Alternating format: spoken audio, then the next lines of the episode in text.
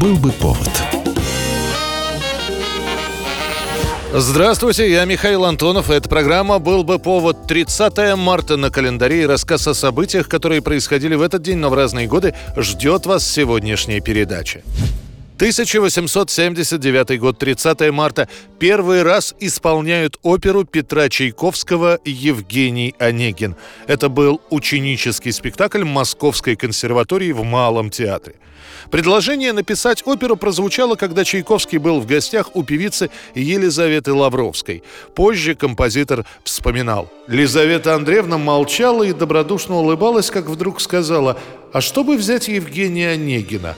Мысль эта показалась мне дикой, и я ничего не отвечал. Потом, обедая в трактире один, я вспомнил об Онегине, задумался, потом начал находить мысль Лавровской возможной, потом увлекся и к концу обеда решился. Почти год над оперой Чайковский работает. Сложности были в том, что переносить поэзию в песенный жанр, пусть даже и в классический, оперный, оказалось не таким уж простым занятием. Причем Петр Ильич совершенно не был уверен в результате и поэтому попросил еще до первых исполнений выпустить в продажу клавир, то есть сборник нот.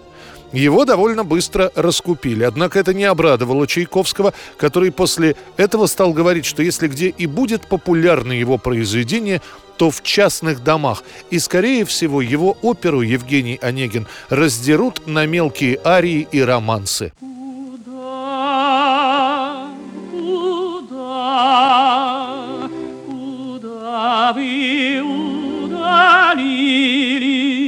Как ни странно, поставленная 30 марта 1879 года силами студентов Московской консерватории опера сразу же начинает иметь успех. О ней говорят пишут, а Большой театр после этой студенческой премьеры тут же заключает контракт с Чайковским. На сцене Большого Евгения Онегина услышат в декабре 1879 года.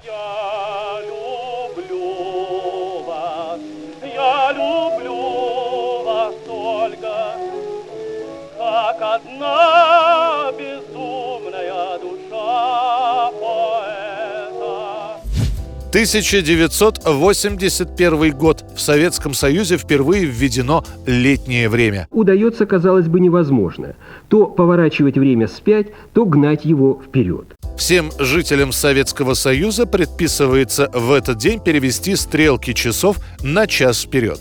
Как следствие, летнее время в регионах стало опережать поясное время, установленное в 1924 году на один час, а в большинстве регионов аж на два часа, в некоторых на три. На летнее время весной 1981 переходят все регионы Советского Союза. Но возврат на зимнее время происходит не везде, об этом будет дополнительное сообщение. Далее дело войдет в привычку. В последние выходные марта переходить на летнее, в последние выходные октября на зимнее время. Выходные были выбраны специально, чтобы у людей была возможность за сутки привыкнуть к такому новому времени. Ну а первые годы перевода часов послужат дополнительным фактором для появления всевозможных шуток на эту тему. Опоздал, потому что стрелки не перевел, перепутал зимнее время с летним и так далее. Темно, конечно, дети в школу идут очень поздно. А вообще, наверное, в этом особого смысла нет. Чистая глупость. 1981 год, 30 марта. Очередное покушение на жизнь президента Соединенных Штатов Америки. Стреляют в Рональда Рейгана.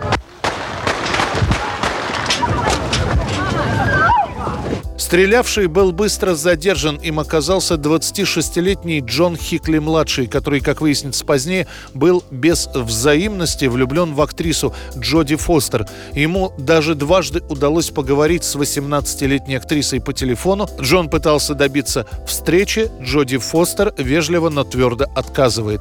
Хинкли был уверен, что прославившись на всю страну, он может добиться расположения Фостер. В итоге он начинает преследовать президента – чтобы его убить. Сначала Хинкли охотится за Джимми Картером, а уже после за Рональдом Рейганом. 30 марта 1981 года президент Рейган выступает с речью перед представителями профсоюзов. Причем об этом разговоре, об этой встрече сообщается фактически в каждой газете. Сам разговор проходит в здании около него и начинает караулить Рейгана Хинкли. Когда президент выходит из дверей, двигается к лимузину, Хинкли выходит из толпы и в течение трех секунд выпускает шесть пуль.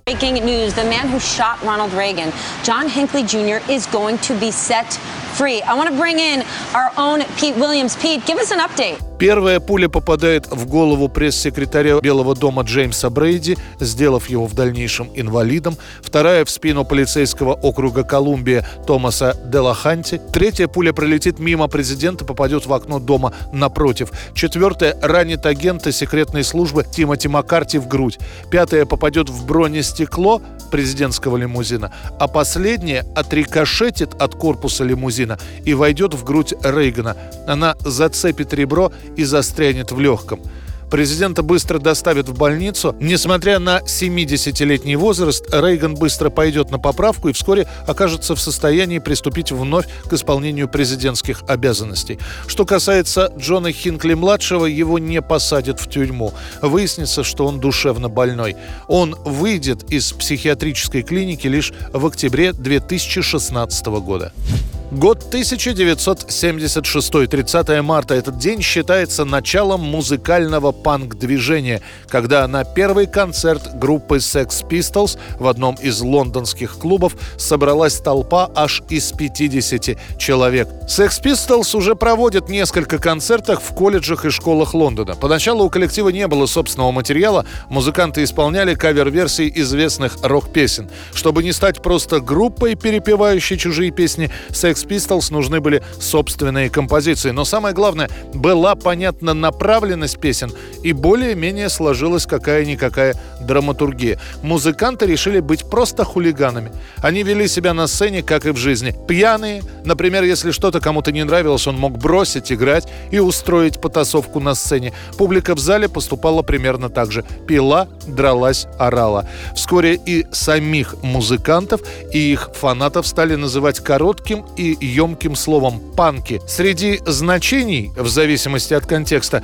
это может расцениваться как просто подонок, негодяй, пакостник, во всех остальных случаях как эмоциональное, нецензурное выражение.